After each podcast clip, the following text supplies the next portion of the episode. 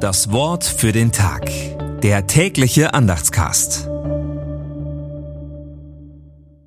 Freitag, 14. Juli 2023.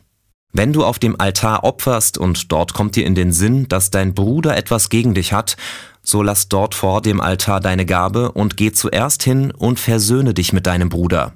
Matthäus 5, Vers 23 bis 24. Ein Impuls von Klaus Ried. Eine ganz klare Priorisierung nimmt Jesus hier vor. Versöhnung ist wichtiger als Opfern. Das ist im praktischen Leben jedoch oft nicht so einfach. Opfern geht schnell und unproblematisch. Es gibt genug Gelegenheiten dazu.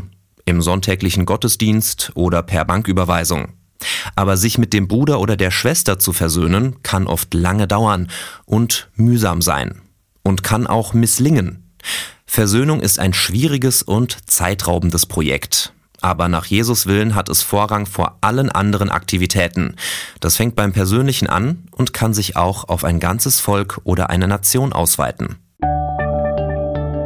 Das Wort für den Tag. Der tägliche Andachtscast. Präsentiert vom Evangelischen Gemeindeblatt für Württemberg.